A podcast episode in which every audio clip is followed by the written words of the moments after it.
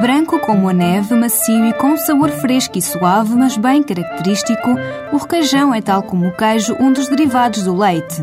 E é nas terras altas da Serra da Estrela, mais precisamente nos concelhos de Celurico da Beira, Gouveia, Mangualde, Manteigas, Covilhã, Guarda, Tábua, Tondela e Trancoso, que desde a Idade Média se produz o cremoso e aveludado requeijão Serra da Estrela, um produto reconhecido e protegido pela certificação Denominação de Origem Protegida. O seu fabrico está diretamente ligado à produção do queijo da Serra da Estrela. Obtém-se através da coagulação da nata ou soro do leite, aquecida até à ebulição.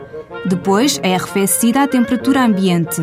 Resulta assim um preparado líquido com pequenos flocos brancos dispersos, ao qual se pode juntar leite de ovelha, exclusivamente das raças Bordaleira Serra da Estrela e churra mondegueira ou de cabra da raça serrana. Tradicionalmente era colocada em cestos de verga fina de castanheiro cilíndricos e com pequenos orifícios pelos quais escorria um líquido chamado sorelho ou rescaldão. Depois de escorrido, restava uma massa branca ligeiramente granulosa e espessa, rica em proteínas, vitaminas e minerais, o requeijão. Na gastronomia, o requeijão Serra da Estrela é muito apreciado, especialmente quando acompanhado de doce de abóbora e nozes. Grandes, pequenas, redondas ou ovais, as abóboras da beira interior têm a polpa alaranjada e a casca pouco brilhante.